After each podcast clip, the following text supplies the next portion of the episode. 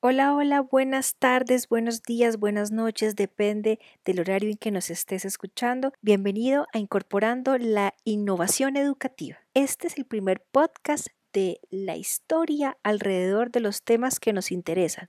Por ejemplo, hoy hablaremos de Internet. Estoy segura que para nosotros es natural ver esa conexión, pero ¿cómo comenzó y cuáles fueron esos inicios que configuraron esa gran red reticular? Así que para poder ambientar ese momento histórico, voy a traer a la señorita Leslie Gore desde 1963 y les dejo esta canción.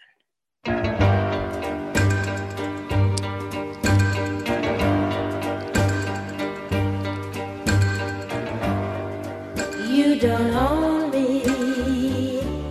I'm not just one of your many toys. You don't, own me. No eres mi dueño. No digas que no puedo ir. Este momento histórico 1960 en adelante fueron marcados por la lucha por querer estar en la posición que por muchos años debían haber tenido. Y en ese escenario comienza nuestro viaje por la historia del Internet. Y solo quiero decir que fue un pequeño paso para el hombre, pero un gran paso para la humanidad. Les dejo este audio. How is the quality of the TV? Oh, it's beautiful, Mike. It really is. Oh, geez, that's great. Is the lighting halfway decent? Yes, indeed. They've got the flag up. Justamente estamos hablando de el alunizaje, en ese momento en que el hombre fue a la luna en esa época de la carrera espacial. Eh, recuerden que la humanidad viene de la Segunda Guerra Mundial y hay una tensión entre Estados Unidos y la Unión Soviética, pero se mantiene esa intención de dominar lo que en ese momento era lejano y es llegar a la Luna. Pues la Unión Soviética se adelantó y envió el famosísimo Sputnik, una nave de dos metros de ancho por dos metros de alto que tripulaba una perrita, a quien llamaron Laika. Entonces, Estados Unidos se da cuenta que estaba muy lejos de enviar un organismo vivo al espacio. Entonces ellos decidieron llamar a todos los profesionales que tengan que ver con ciencia, a físicos, ingenieros, matemáticos, con la única finalidad de avanzar en la ciencia y en la tecnología. En ese proceso crearon la famosísima agencia del gobierno llamado ARPA y pensaron en, bueno, ok, estamos reuniendo personas eh, de todo Estados Unidos, algunos son académicos, por supuesto hacen parte de universidades, otros pertenecen pues al gobierno en general, pero ¿y cómo hacemos para comunicarnos? ¿Cómo hacemos para garantizar que que estemos actualizados en los avances de las diferentes disciplinas o las diferentes ciencias. Y así fue cuando crearon una mega red de computadoras eh, llamada ARPANET. Y podemos decir que ahí fue el inicio de Internet. Pero no se imaginen que esta red de computadores era muy parecida al Internet que tenemos hoy en día. De hecho, los computadores de esta época ocupaban todo un salón, eh, un salón gigantesco, una máquina muy robusta, no había una tecnología tan avanzada como para reducir el tamaño de las computadoras, sencillamente se comunicaban entre ellas. Pero en esa Guerra Fría, en ese interés de también de resguardar la información, pues terminan creando un sistema llamado conmutación de datos, que no es más que la división del el mensaje en tres partes, cabecera, dirección de origen y el destino. La finalidad de esta división es garantizar que no haya ninguna pérdida de información. Bueno, para continuar con la historia, quiero que escuchen este momento interesante en donde uno de los astronautas hace una comprobación de una teoría. Los astronautas regresaron al módulo para dar por terminada su misión en la superficie lunar. Pero primero Scott tenía que hacer historia postal, sellando una estampilla en un sobre interplanetario. Después, la demostración de un experimento clásico.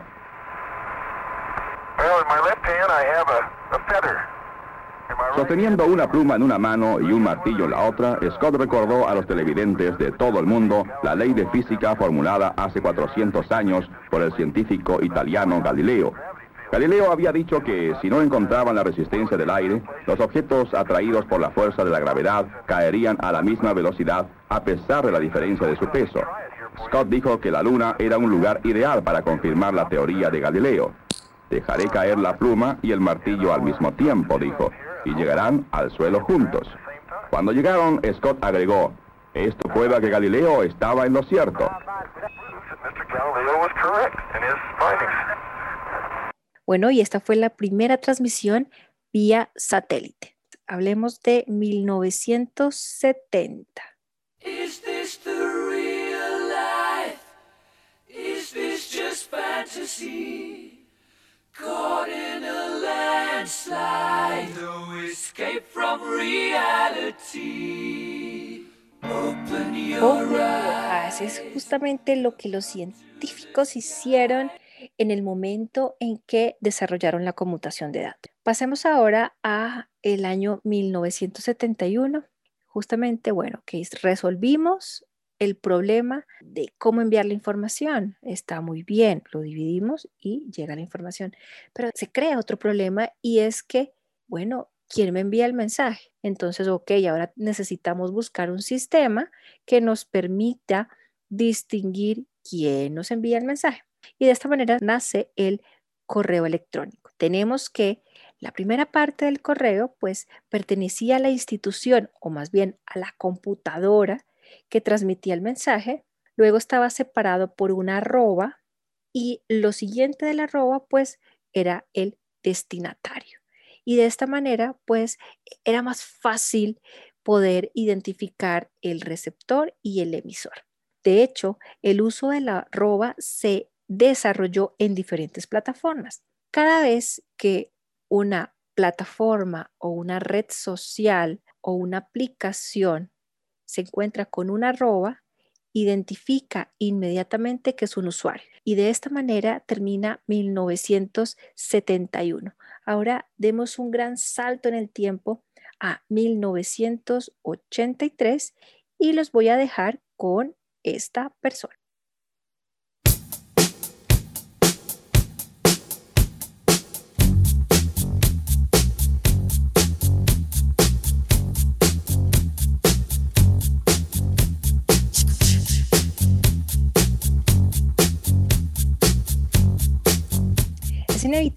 No pensar en Michael Jackson cuando nos ubicamos en 1980 en adelante.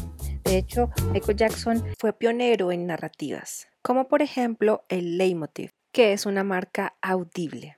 Ok, volvamos de nuevo a nuestra historia del Internet.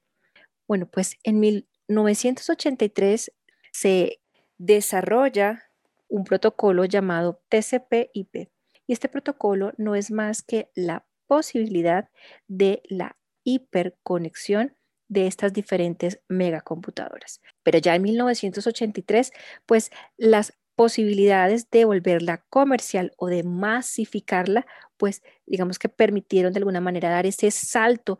Y estamos hablando de 1983 y si revisamos la historia y vemos, por ejemplo, autores como Mark Prensky, quien delimita los nativos digitales y los inmigrantes digitales en donde dice, bueno, las personas que nacieron después de 1980 crecieron con Internet o crecieron teniendo esas ideas de conectividad en mente y por tanto, pues son nuestros famosos millennials o nuestros famosos nativos digitales. tiene mucho sentido, ¿verdad? Porque entendemos la historia y sabemos que eh, con mayor certeza que justo en el, momento en que se populariza, es que se masifica la, conectividad, pues evidentemente surgen estos nuevos comportamientos. Ahora pasamos de 1983 a 1988 y los dejo con esta otra canción.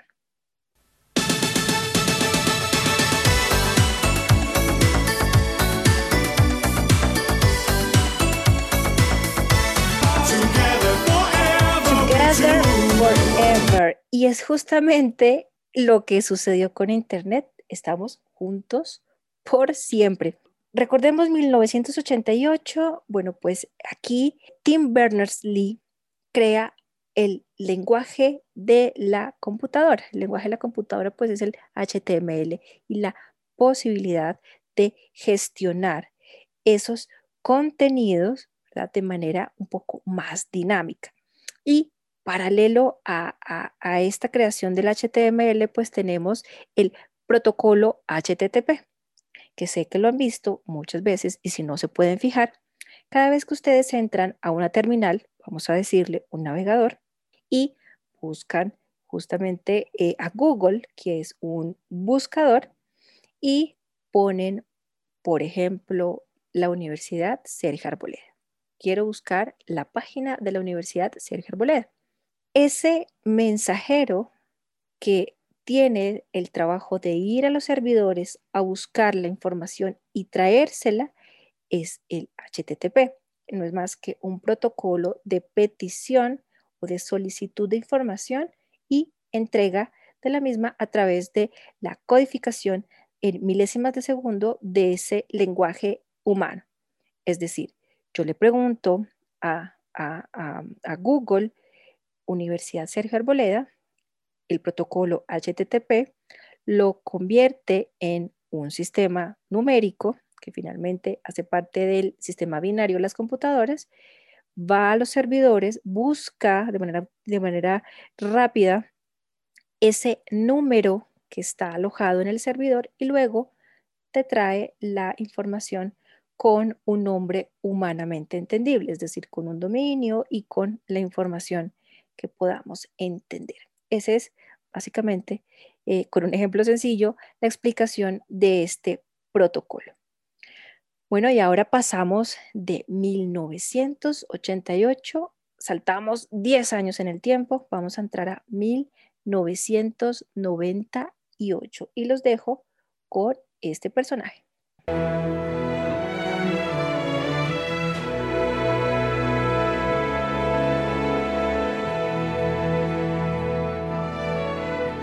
Could stay awake just to hear you breathing.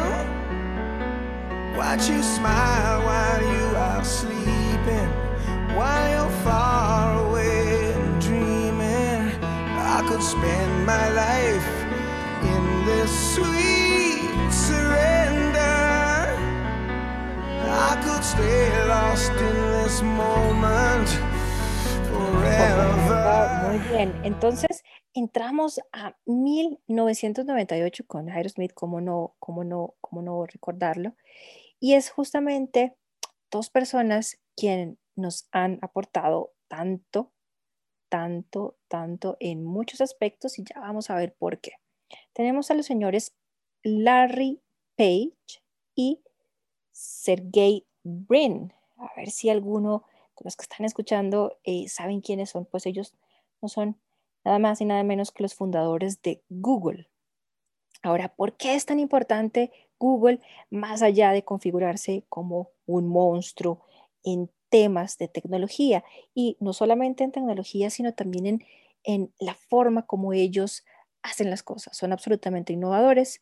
Es una de las eh, marcas que más entienden el sentido de la existencia humana, de cómo además de la tecnología, pues apostamos por la calidad eh, del trabajo, la calidad del ser humano y cómo valoramos eso a través de un muy buen trabajo y una muy buena eh, forma de desarrollo en la organización. Además de eso, pues Google ha sido absolutamente importante porque ha marcado la forma como nosotros vemos las páginas web. Y se los voy a explicar justo en este momento. Más o menos hacia el año 2000 eh, se configura algo llamado el esqueuformismo. El esqueuformismo es esta posibilidad de replicar el mundo real a través de muchos efectos. Yo recuerdo que en esa época entre más efectos tenías de Photoshop, eh, que permitían ese inglete y relieve y esa sombra paralela. Y eso hacía que, bueno, uno, que el diseño fuera muy cargado y dos, de alguna manera pudiéramos replicar ese mundo real.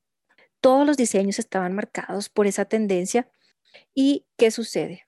Google empieza a establecer esos límites de lo que debería ser estético y empieza a desarrollar el diseño flat, minimalista, todo lo recargado se va perdiendo y se va configurando como lo más sencillo. Ahora, ¿por qué es tan importante en la estética y por qué es tan importante en la experiencia de usuario y en la usabilidad? Porque crecimos con Google y ese crecimiento y el ver eh, cómo él desarrollaba las cosas, pues nosotros interiorizamos esa forma a través de su mirada. Entonces, todo lo que es estético para Google, pues es estético para los nativos digitales. Aquí hay varias investigaciones, investigación que hizo la Universidad de California, en donde determinó que la estética está directamente relacionado con la usabilidad. Como eh, ya lo veremos en otros momentos, la usabilidad es poder usarlo para lo que fue creado. Ahora, en términos de usabilidad digital, pues se supone que está encaminado en la navegabilidad, en la posibilidad de entender el contenido, pero pues nosotros vemos las cosas más usables si son más estéticas. Por eso es tan importante también entender esa historia desde la visión de Google. Bueno, y desde 1998 vamos a hacer un gran salto en el tiempo hasta el 2004 y vamos a ver quién nos trae ese escenario.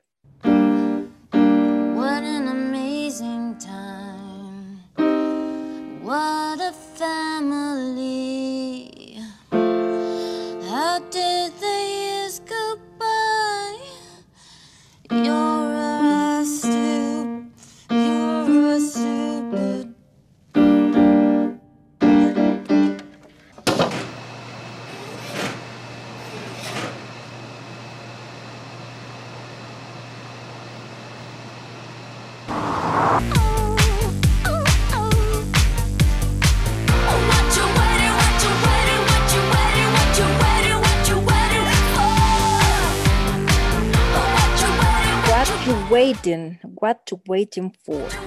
Eso es lo que nos dice Gwen Stefani en ese momento histórico.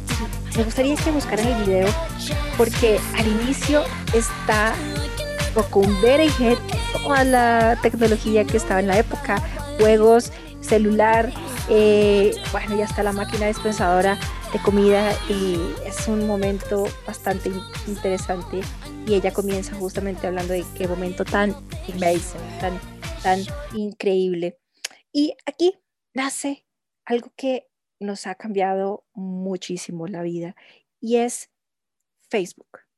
Facebook se configura en este momento, antes de Facebook, pues hubo dos grandes redes, pero digamos que no se popularizaron como esperaban y finalmente Facebook pues sí lo hizo. De hecho, la primera red social que hubo eh, compartía una teoría llamada teoría de los seis grados de separación que en 1930 el húngaro eh, llamado Bridges Carency, pues digamos que pensó en que cualquier persona en el mundo puede comunicarse o puede conocer a cualquier otra, independientemente de donde esté, solamente necesita seis puntos de contacto. Y esa fue la teoría que en ese momento desarrolló. La primera red social buscaba probar esa mm, teoría. Sin embargo, años atrás, en 1950,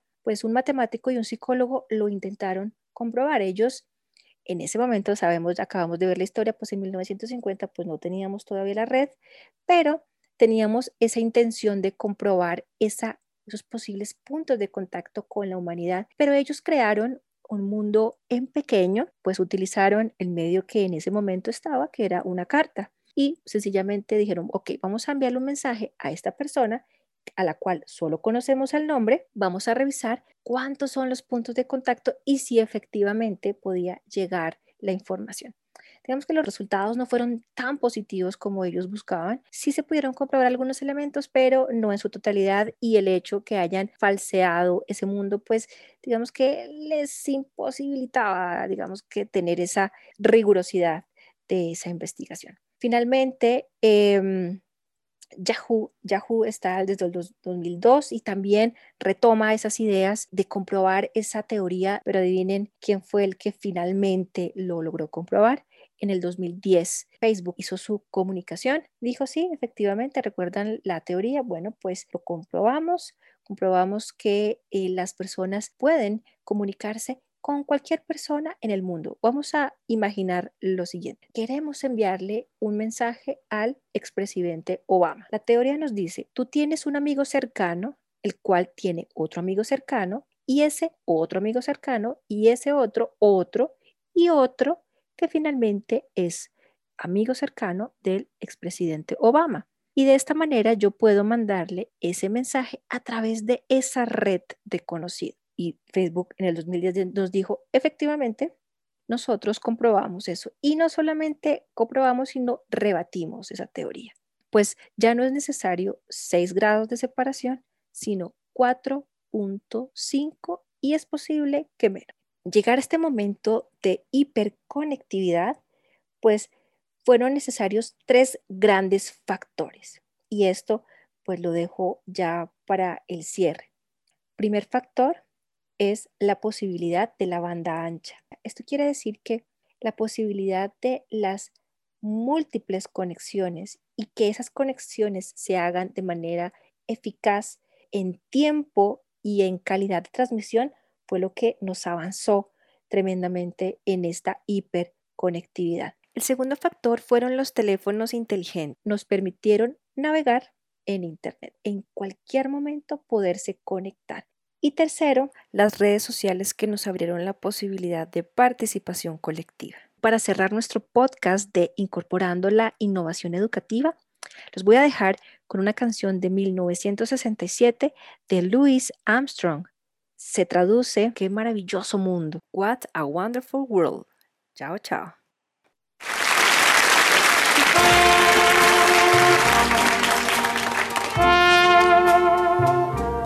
I see trees of green.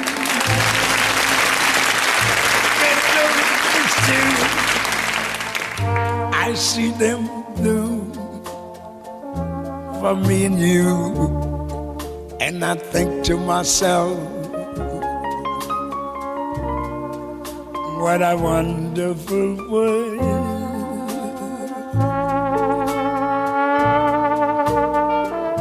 I see skies of blue, clouds of white, bright blessed days, dark sacred nights, I think to myself, what a wonderful world.